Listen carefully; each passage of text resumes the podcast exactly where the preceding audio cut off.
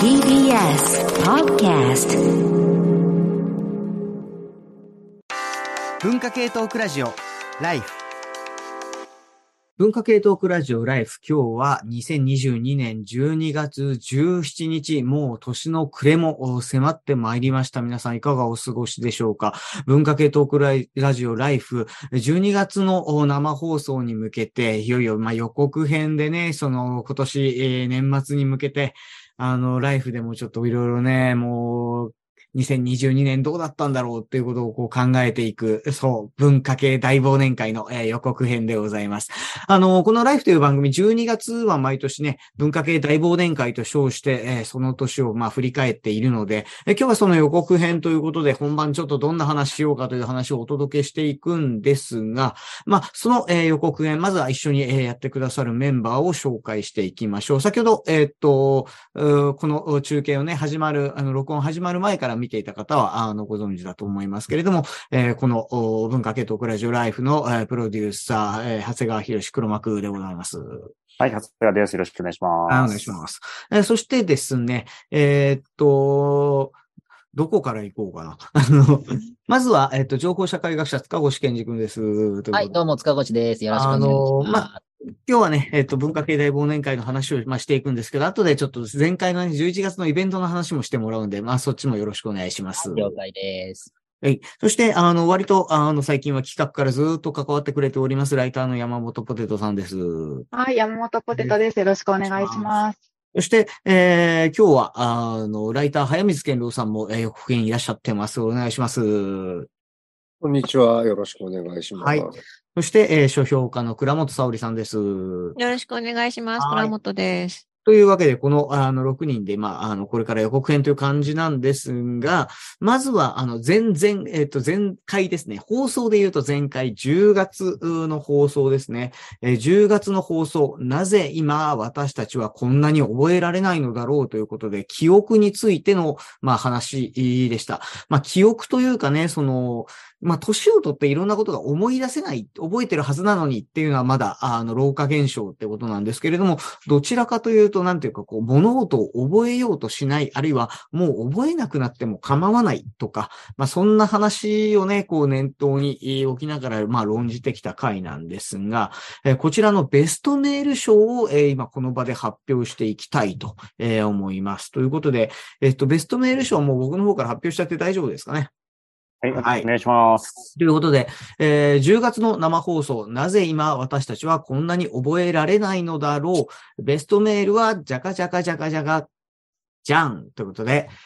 スケスケパンチラインさん、だだだん、おめでとうございます。まありがとうございす。ます。はい。えーこちら、えースケスケパンチラインさん、男性50代の方。えー私の場合、あれなんだっけが増えた原因は、インターネット上の情報と小型端末の進化による脳内の外部記憶依存と検索力の劣化だと思いますということで、まあ、これが本当そのメールのすべてではあるんですが、えー長々と書いて、えーくださったものを少し、えーっと、かいつまみながら要約をすると、まあ、子供の頃から、まあ、パソコンが好きで、あのー触れていたんだけれども、この、えー50を過ぎて、あれなんだっけ？が増えたのは、インターネットの普及とガジェットの進化が影響してるんじゃないかということで、40年前、この方が愛用していた薄い筆箱サイズのポケットコンピューターは4万円でメモリが2キロバイト、アルファベットで2000文字でしたと。これが今や1万円以内のスマホにも内部に16ギガバイトはあります。実に2キロバイトの800万倍です。わけがわかりませんと。で、そうしたあの進化によって私はいつしか情報のインデックスだけを覚えるようになり、頻繁にネットや自分のデータベースから検索することで詳細を確認するようになりましたと。もはやネットとガジェットが脳の外部記憶装置として機能するに至ったわけです。皆さんが電話番号を覚えてないのもそういうことですよね、ということで、こいろんなところに記録を残せるようになったから、まあ、記憶の優先度が下がっていったんじゃないのかという話から、記録と記憶、そして記録を機械がするようになった時に人間が記憶に残しておくべきことって何だろうというね、非常にあの深い話にえー転がっていって、えー最後の最後でポテトさんからは神回ですよって自分で言うんかいっていう、あ の 発言も飛び出したりまあしましたけれども、結構非常にね、あの深いあの話になりましたよね、ポテトさん。いや、ちょっとや、やばい。なんか今、そうだ、私、前回すごい神回だったなって感動したんですけど、なんで神回だったって思ったのか忘れちゃったんです。本当すいません。いいよねなんか回そのまさにその前回の話だよね。そうそう。記憶がなくなってるだって。いう事実だけが残って、あるいはうん神回だったっていう言葉だけがもしかするとツイートとかで一人歩きするんだけれども、何が心に残っていたんだろうって言われると、実はすごく空っぽだったりするっていう話で、倉本さん、その時に、まあ僕、あの、あれですね、えっ、と、ひそやかな結晶かな、うんの話。小川陽子さんのひそやかな結晶ですね。うん。という小説の話を、まあ、挙げて、まさにその、記憶するとか、覚えているとか、覚えてなくちゃいけないとかっていうことの、まあ、あの、意味を問うた作品で、あれは、事後、えーあれですか、あの、バナナでなんかやったんですか？あ、そう、それまだ収録ができてなくて、収録したいって話をしてそうる。そうそうそう。あの、というような、ちょっと個人的にはね、あの、2022年の中で自分の本当個人的なあの意味でそういう、あの、記憶というかね、その覚えているとか忘れるとかっていう、あの、言葉にまつわる話っていうのは、ちょっとまあ、本当に個人的にホットトピックだったんですけれども、まあ、それに絡めた回を、あの、えー10月にやらせてもらったということで、えースケスケ、スケスケパンチラインさんには、えベストメールバッジ、えーですね、えお送りしたいと思います。おめでとうございます。ありがとうございます。はい。ということで、あの、なんでしょうね、こう、なんら、あの、フリーというかね、打ち合わせもなく、こう、喋り出してもこうできてしまう予告編みたいになってますけれども、10月がその放送で、11月は使う週にイベントでしたね。はいそうですね。11月はですね、11月27日日曜日にですね、えー、鈴木健介、宇野恒弘、全球全英超人生相談っていうですね、オンラインイベントを行いました。これね、大変も盛り上がってですね、あの、いろんな参加者の方からの相談を、まあ、チャーリーさんと宇野さんが返すものなんですけれどもね、結構ね、こう、いい意味で鋭い返しがいっぱいあってですね、あの、多くの人に、えーこれは素晴らしい、すごいいいイベントだったっていうね、話をいただきました。で、こちらがですね、まだ、えー12月28日までアーカイブで、えー購入して見ることができます。PTX でですね、えーあの、見ることができますので、ぜひぜひ、えーよろしくお願いしますということで、詳細はですね、まあ、あの、ツイッターのハッシュタグ、ライフ954なんかでですね、えっ、と、まあ、リンク貼ったりしますので、してますので、ちょっと見ていただければというふうに思います。非常に、まあ、チャーリーさんと宇野さん二人でね、いろいろ返して、なかなか面白かったですよね。チャーリーさんも面白かったですよね、あれね。なんか、あの、個人的にはね、えっと、まあ、あの、視聴いただける方、見ていただけるとわかるんですけど、僕はあの、自分の研究室のあの、ホワイトボードの前に陣取りまして、ちょっと授業でこうやってるようなスタイルでね、ちょっとオンライン配信、あの、挑戦したりしたんですけども、なかなかあの、そういうところが見れたりするのもレアかなと思いますので、まあ、気になる方はぜひ、あの、ご購入いただければと思います。これ、あの、宇野さんから終わった後、その、結構その、相談に対して厳しいことをね、宇野くんは結構、あの、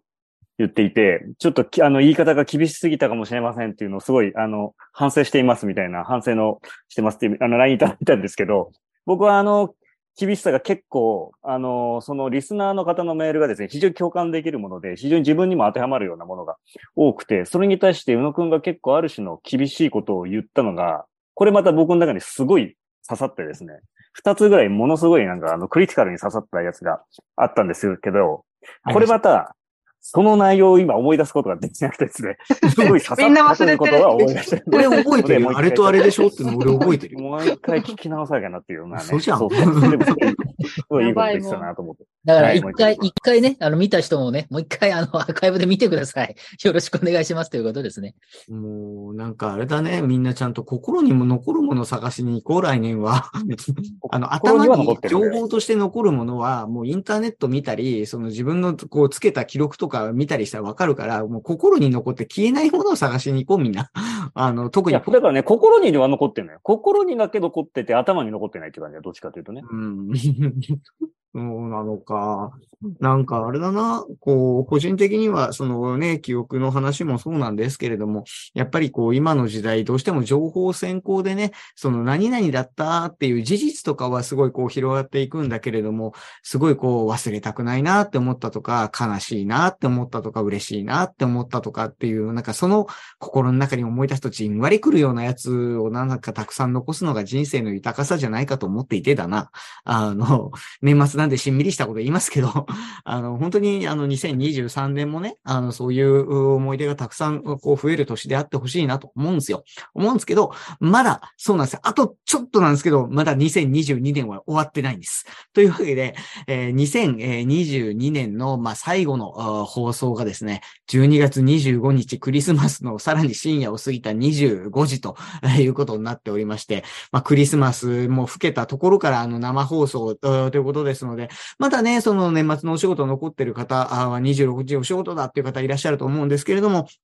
もういろいろこう片付き気味で、あの、生放送で聞けるという方は、ぜひね、生放送で、えー聞いていただきたいな、というふうに思っておるわけですが、この、えー2022年最後の生放送のテーマ、じゃあ紹介していきましょうということで、もう最初に言っちゃったんですが、そうです。12月の生放送は毎年恒例の文化系大忘年会2022ということで、もうこの文化系大忘年会というね、その、まあ、タイトルでもう十何年やらせてもらってると思うんですけれども、まあ、今年も振り返りということになります。で、まあ、2022年もちろんいろんなことがあったわけですね。社会的に見れば、ウクライナ戦争もあったし、えー安倍首相の銃撃事件もありましたし、まあ、あの、そうした、まあ、戦争の、えー影が忍び寄る中、まあ、値上げとか物価高あとか、まあ、そういう問題もありました。社会現象としても、経済現象としてもいろんなことは、まあ、あったんだけれども、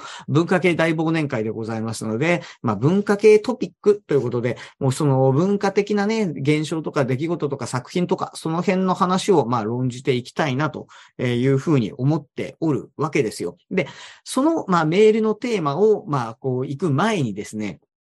あの、っていうのも、このメールのテーマを言ってしまうと、この後、あの、今いる皆さんがですね、すごい喋りにくくなるので、メールのテーマを言う前に、ちょっと皆さんがあの、今年、あの、印象に残ったこととか、こう聞いていこうかなと思ってるんですけど、塚越くん、まず、今年、新しいテクノロジーというか、IT 系で言うと、やっぱあれですかね？今年はやっぱり特に下半期でしょうかね。えー、〇〇生成 AI っていうのが非常に流行りましたよね。うんあの、やっぱ、あの、最初画像ね、出してくれるものがあって、こう最近だとチャット GPT っていう文章をあの生成してくれる。要するに Wikipedia とかからパクってくるっていうんじゃなくて、自分で全部作ってくれるっていうのもあるし、あんまりまだ研究段階、研究者用で、えっと、一般公開されてないものも含めると Google なんかが作ってるんだと音楽を生成してくれるっていうものとかもあったりします。えーそうやって見ると、何々生成 AI がすごい流行って、じゃあ、ね、あの、お仕事、イラストレーターの人お仕事どうなっちゃうのとか、あとパクリがどうすぎてどうなっちゃうのみたいなことが、ちょっとね、情報社会学的には結構トピックになったかなというふうには思いますね。個人的にはもう僕もすごく面白いトピックで、というのも僕は今おっしゃること、あの、まあ、20年近く前に、初音ミクというソフトが発売された直後に、新聞記事に、初音ミクが登場したことで人間の歌い手の仕事はなくなるのかっていう新聞記事を書いてるんですね。でその時に書いた話を思い起こすと、今のその Stable Diffusion とか、 ChatGTP とかのまあ話って、こう似てるところも違うところもあるから、あの、面白いんだけれども、やっぱ20年経ってまたやっぱ人間の仕事なくなるのかみたいな感じで、こう論じられるのがすごい面白いなと思ってるので、まあ直接ね、この話を、あの、今回どこまで触れられるかはわかんないですけど、まあ2022年トピックとしてはちょっと取り上げたい感じはしますよね。ね。ね。はい。まあ、その他にも、あの、要するに、あの、今年、なんかこう、どんなことが印象に残りましたかみたいな感じで取り上げていくんですけど、早水さん。今年、いろいろ、まあ、取り上げるものはあると思いますけれども、なんかここで一個でちょっと挙げておくとしたら、どんなものがありますかね？まあ、本当にね、文化トピックとしては、まあ、ショート動画とか、切り抜き動画とか、イントロが短くなったとか、その倍速視聴とかね、時間に関してはすごい短縮短縮って話が、まあ全般にあったんだけど、その中でも格闘技の短縮版っていうのがすごいね、今年、えーブレイクしてて、ブレイキングダウンっていう、朝倉未来、うん。あの、僕すごいそれ、本当にね、この11月に行われた大会ぐらいで気がついて、えーまあ去年ぐらいの年末から始まっているもので、今年何回か開催されているんだけど、まあ簡単に言うと1分間で格闘技やる。今までまあ3分10ラウンドとかね、ボクシングだと12ラウンドとかやるんだけど、本当に1分だけで勝負をすると、素人同士でも面白い試合をするっていう、まさに本当に現代的な話が詰まっているんだけど、それを戦う人たちっていうのも、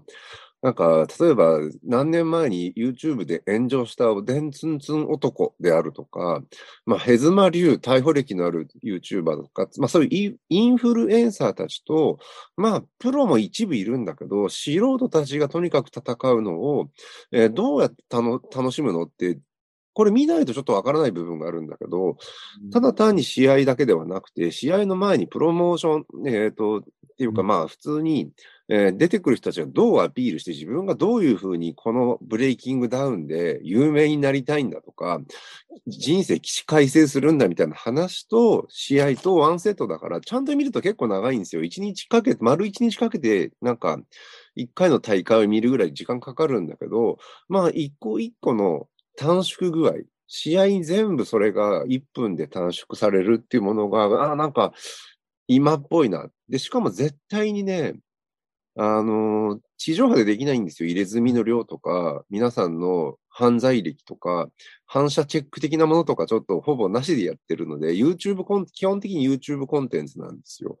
そこも含めて今年の、えー全部詰まってる感じがして、うんブレイキングダウン注目だったかな？あの、ブレイキングダウン絡みで言うと、やっぱメディアですね。YouTube と、あとアベマかな。あの、やっぱり学生さんなんかに聞いていても、テレビはもう持ってない、見ないっていう方、まあ多いんですけれども、あの、アベマ TV はやっぱりすごく見るって話はよく聞きますよね。うんで、そのアベマプライムだとか、まあそういうところで、あの、出てくるようなコメンテーターの人たち、まあ、まあ、ひろゆきなんかもそうかもしれないけれども、まあ、に、まあ、親和性が高くなっていたりだとか、そこで取り上げるトピックに、あの、まあ、すごいこう関心を寄せていたりだとか、あとはまあ、あ年末で言うとサッカーですね。あの、ワールドカップの中継も、あの、アベマで、あの、見た方が楽しいみたいなあ人が出てきたりだとか、まあ、ちょっとそういうところでメディアのその触れ方みたいなものにもね、あの、ちょっと関係する話かなというふうにはあ思いますけれども、そういえばポテトさん、あの、ポテトさんも多分いろいろとあると思うんですけれども、今年なんか一個取り上げるとしたら何取り上げましょうね？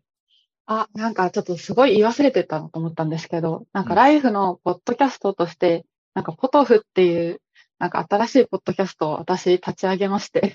勝手に。で勝手にやってて、それでも取り上げたんですけど、あの、なんか文学フリマ今年2回出てみて、で今回は会場が2会場になったり、ものすごく盛り上がってて、なんかこう、商業ではないところで何かを作っていくっていう流れが、特にコロナ以降、本当盛り上がってるんじゃないかなっていうのが思って、で、うん。またなんか次も会場拡張するらしいので、なんかすごく、こう、何かこう、か、自分で書くみたいなのがもっと盛り上がるんじゃないかなって感じはしたし、今年もなんかそういう年だったなって私は思いましたね。ご自身でもいろいろ書いて、まあ、出すということですよね。あと、あと、ワンピースにすごいハマりました。ワンピース、フィルムレッド？いやいや、もう漫画をめちゃくちゃ読んじゃって、いや、ちょっとライフのリスナーさんってあんま、もしかしたら読んでないかもしれないんですけど、昔ね、ワンピース派かそうじゃないかで、ライフリスナーがわかるみたいな話、どっかでした気するわ、そいうう、あ、じゃあ多分、ワンピース派じゃないのかな、ライフ聞いてる人。ワンピースは今、あの、結構ね、あの、ネットの方、アプリの方で、期間限定で空島編読めますとか、結構無料のものを限定で読めるの増えてますよね。うん。なんか、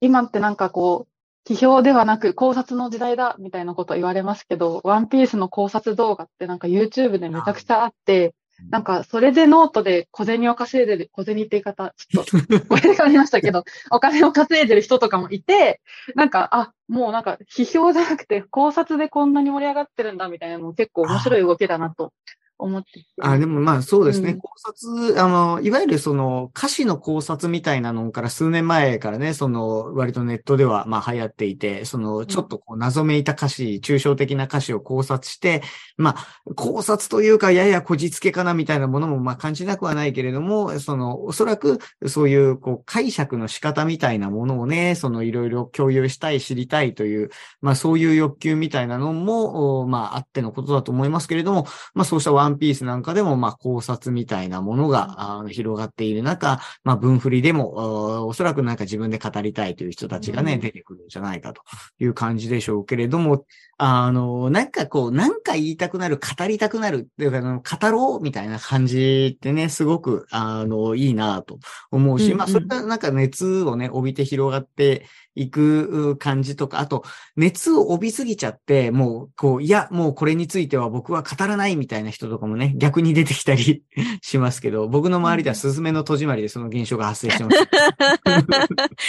あーね。なんかね、こう、高まりすぎて語れないみたいなね。あの、いや、まあ、それでこう、今年、えっと、振り返って、まあ、見ると本当にいろんなことが、まあ、あって、その、毎年ね、この、えっと、文化系大忘年会という12月の放送では、文化系トピックという、まあ、言葉で、大きく、こう、えー作品でもいいし、文化現象でもいいし、こう、取り上げてっていう感じになってますけど、もう本当に今年はいろいろと、あの、振り返りポイントは、まあ、多いような、まあ、気もします。作品でもさっき言ったワンピースフィルムレッドもそうだし、スズメの戸締まりもそうだし、今だとスラムダンクかな。アニメ映画割とヒットしているものとか、社会現象になっているような、ところもありますし、メディアの話で言えばそういう画像生成 AI だとか、あるいはそのインターネットテレビだったり、あと、ラジオをね、そのインターネット経由で音声コンテンツ聞く、ポッドキャスト聞くっていうのも本当にすごい定着したなと思うし、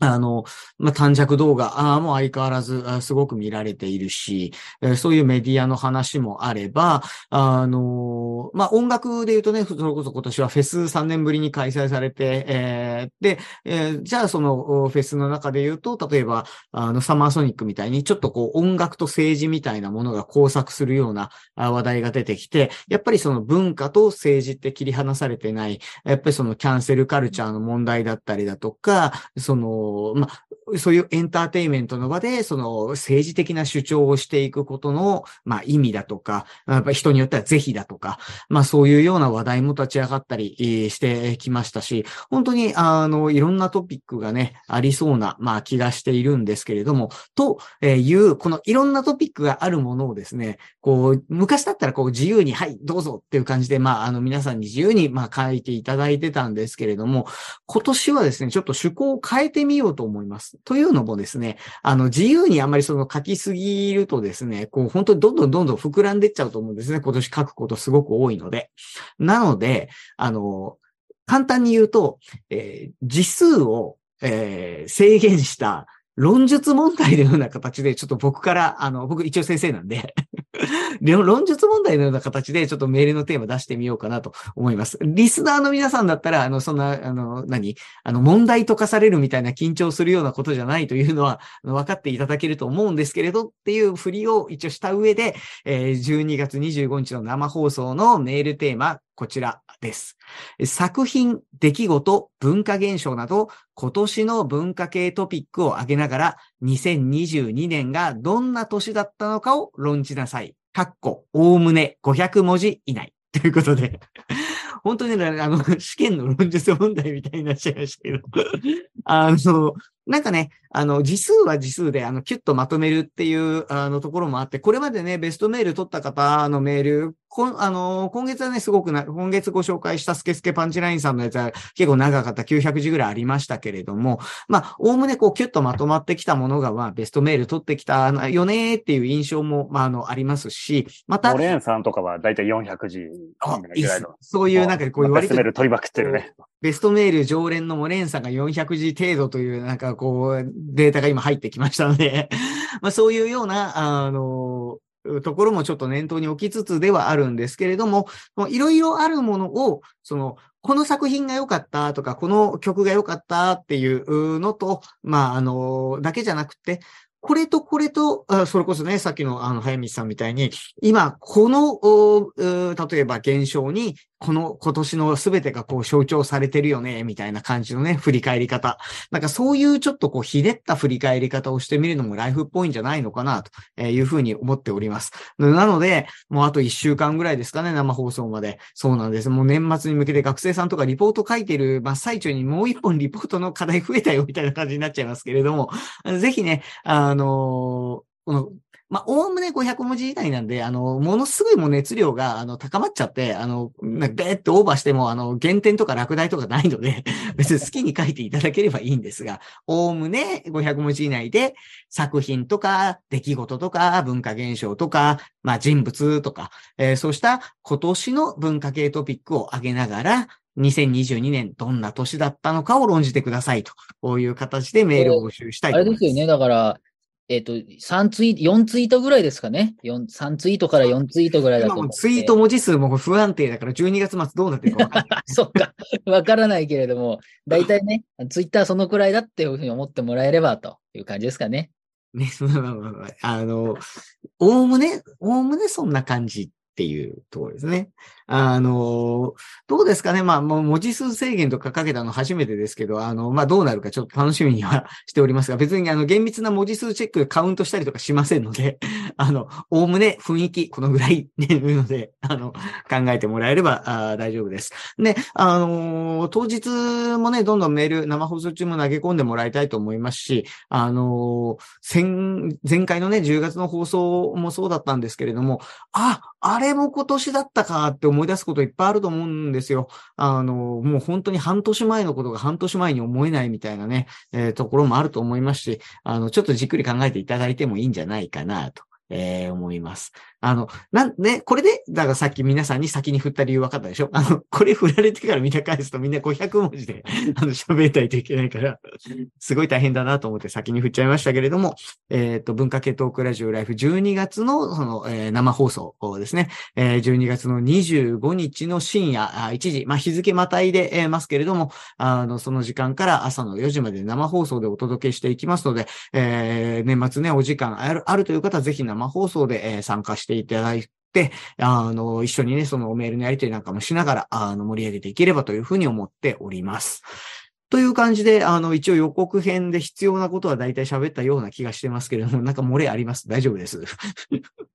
まあ、だからあれですよね。あの、300字のものを無理に500字にあの膨らましてくれっていう意味ではないので、えー、まあ、ある程度タイトに500字以内ぐらいにまとめてくださいねって、あの、短い文には、あの、ニューウェーブ海洋サザエさんのように、あの、毎回、あの、150字ぐらいのやつをたくさん送るみたいなされる方もいらっしゃるんで、まあ、それはそれでなんですけど、でもちょっと今回、あえて少し、あの、そのあたり、あの、目安みたいなのを作って、ちょっとそういうので、今までね、あの、本当にあの、5000字近いようなものをあの送ってくださる方とかもいて、まあその思いをそこで出す機会を作れてるってこと自体も結構ライフの意義かななんて思ったりはしますけど、まあそれはなかなか読み上げることはできなかったりもするので、ちょっとあえて、あの、で、短い人も少しもうちょっとじゃあ、あの、論述スタイルって書いてみたらどうなるのかなみたいなことも含めて、ちょっとそういうものを、あえて枠をあの、決めてみたということなんで、まあ、それ以外のもの、あの、ありですけれども、ちょっと意識していただけると、また違う趣向ができるかなと思いますので、よろしくお願いします。はい。ということで、まあ、2022年、あの、まだね、今12月半ば中旬ぐらいですけれども、もうあと2週間もすると、あの、今年も終わりでございます。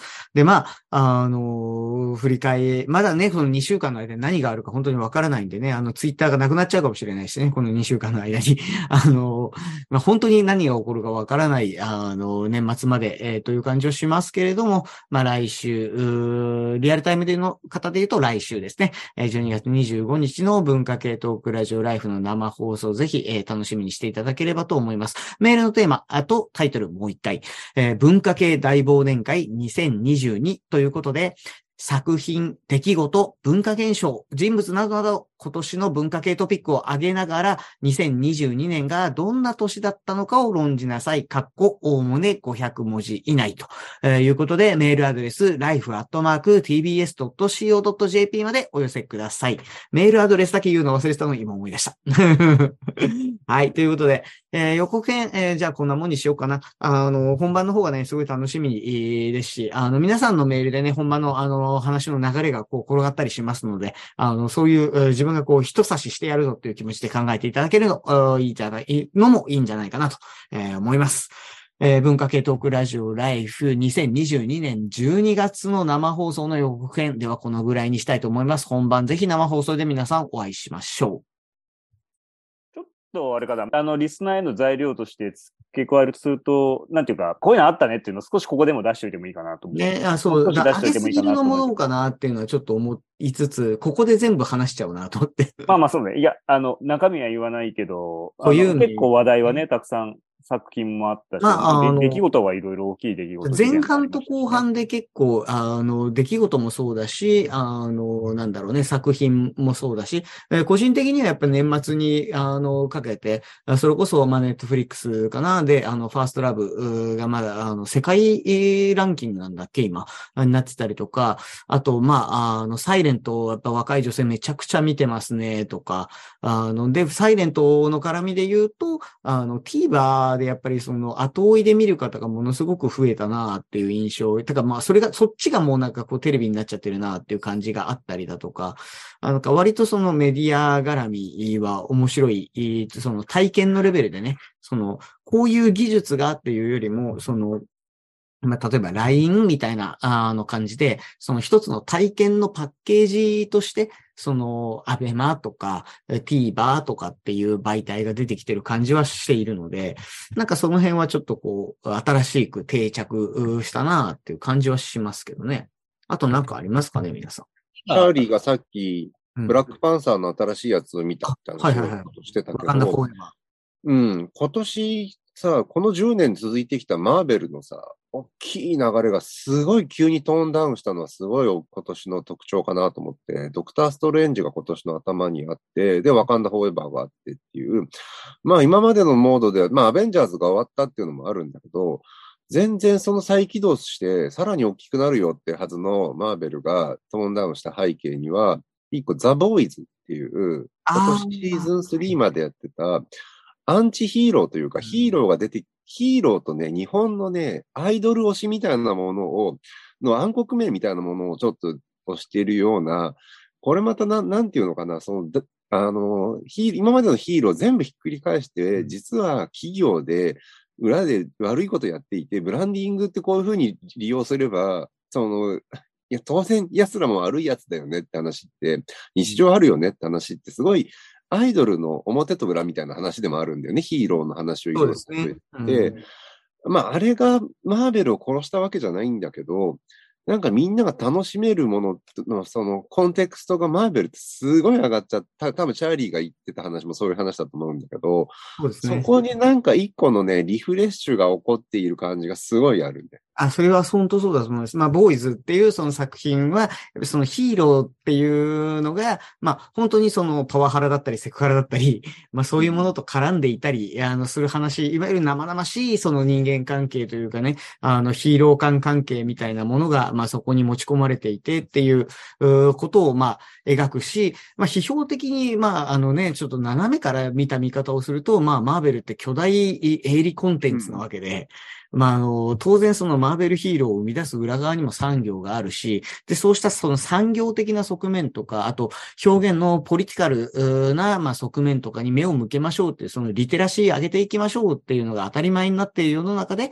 そのブラックパンサーっていうのは、そのブラックパンサーワカンダフォーエバーっていうのは、そのブラックパンサーをもともと演じていた俳優さんが亡くなってしまったので、その別のその人を、まあ、ブラックパンサーにしないといけないわけだけれども、まあ、そこに、まあ、例えばそのアフリカンアメリカンの人たちのそのルーツとなっているアフリカの文化だとか、それからまあ白人の国が植民地にしてきた国々のまあ、あの、まあ状況だとか、あそうしたものがまあ絡まり合っていて、あの、アメリカの支援以外白人の国がほぼ出てこないんですよね、作品の中にね。だからそういう、あの、なんていうか、ところも含めて、なんていうか、こういうヒーローものを描くにも、まあ、こういう、あの、描き方をすることができるのかっていうので、ちょっと面白かったですけれども。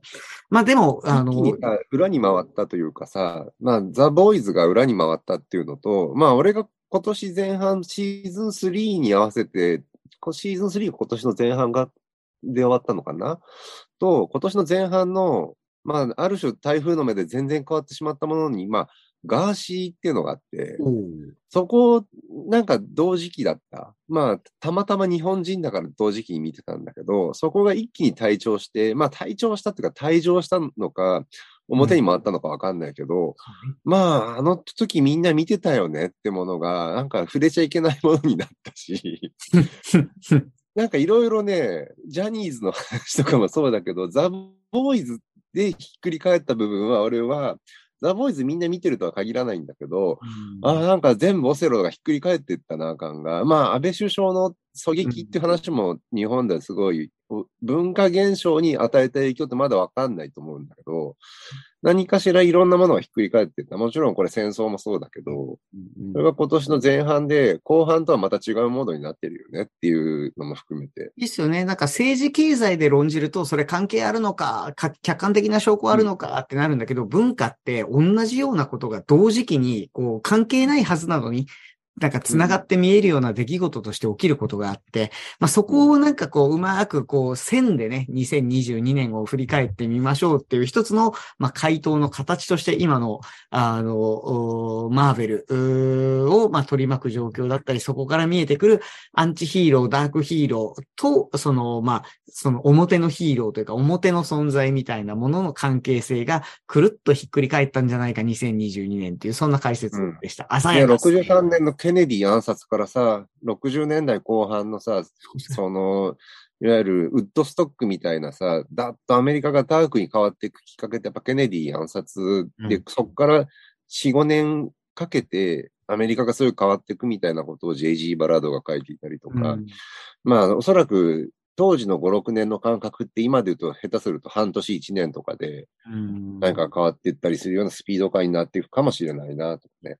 うん。ってなったらもう何にも覚えられないよなっていうのもなんかこう、無無べなるかなという感じがしますけど、まあせっかくね、年末という区切りがありますし、そこはこう、パッとこうね、あの、固めて、2022年という区切りで振り返ってみるのも面白いかもしれないですね。あの、みたいな感じでですね、なんつうの、難しいことをあの話す必要はないんですが、まあ、語ろうって言ったときに、なんかこう、語る、あの、こう横串、縦串がね、いろいろ出てくると、あの、ほう、なんかそう、そういうのもあんのかって感じがしてきますんで、ぜひね、あの、そういう視点のある方はもちろん、やっていただいてもいいですし、あの、別にメール書かないと、あの、ラジオ聞けないわけじゃないんで、あの、あの、別にそういう試験問題とかじゃないんで、あの、聞くだけでき、あの、参加していただいても全然構わないと思いますけれども、あの、ぜひね、えー生放送中も、あの、話題どんどん転がりますんで、それだったら俺もこういうのあるぞ、みたいなね、あの、待機して、あの、ネタをこう仕込んだ状態で聞いていただいてもいいかもしれません。こんな感じで結、構、あ、うんすいません。結構リスナーの方を信じるような今回のメールテーマだなと思って、これくらいや書いてくれるだろうっていう、リスナーを信じるテーマだなって私は思いながら聞いてました。うん。大丈夫。みんなのことだ、もうすごい信じてるから。うん、でもこうこういう感じのこう、ちょっとかハードル高めて課題にしようと言ったのは確かポテトさんだったような気が。信じてるってことですね。それだけでいやそううんリスナーへの信頼がついてる。絶対大丈夫っていう。うん。まあ、あの面白くないことないですよ。2022年はもうこれだけいろんなことがあったし、あの、振り返るだけで面白い、あの、面白いというのはね、興味深い話にあちこち転がっていくと思いますんでね。あの、僕はすごい来週楽しみに、あの、してはいるんですけれども、あの、リスナーの皆さんもぜひ、あの、星座で待機とか言うとちょっと古い平成のネット用語ですけど、あの、待機していただければと思います。こんなもんですか？はい。あなんか、あの、車から丸マークが出たんで締めたいと思います。なんか一回締めた気がするんだけど、文化系トークラジオライフ12月25日の生放送の予告編、でした。12月25日深夜25時、えー明けて26日の深夜1時、ですね。もう皆さんワールドカップでそういう時間帯に、あの、何かをこう視聴することにだいぶ慣れたと思います。あの、ぜひね、あの、ワールドカップもうすぐ決勝ですけれども、まあ、そのテンションを引きずって、あの、26日の深夜1時からぜひ、あの、生放送で参加していただければと思います。最後に番組からのお知らせです。文化系トークラジオライフは、ラジオ、ラジコ、ポッドキャストのほか、スタジオの様子が見られる動画生中継も行っています。以前はツイキャスで配信していましたが、前回から TBS ラジオの公式 YouTube での配信に変更になっていますのでご注意ください。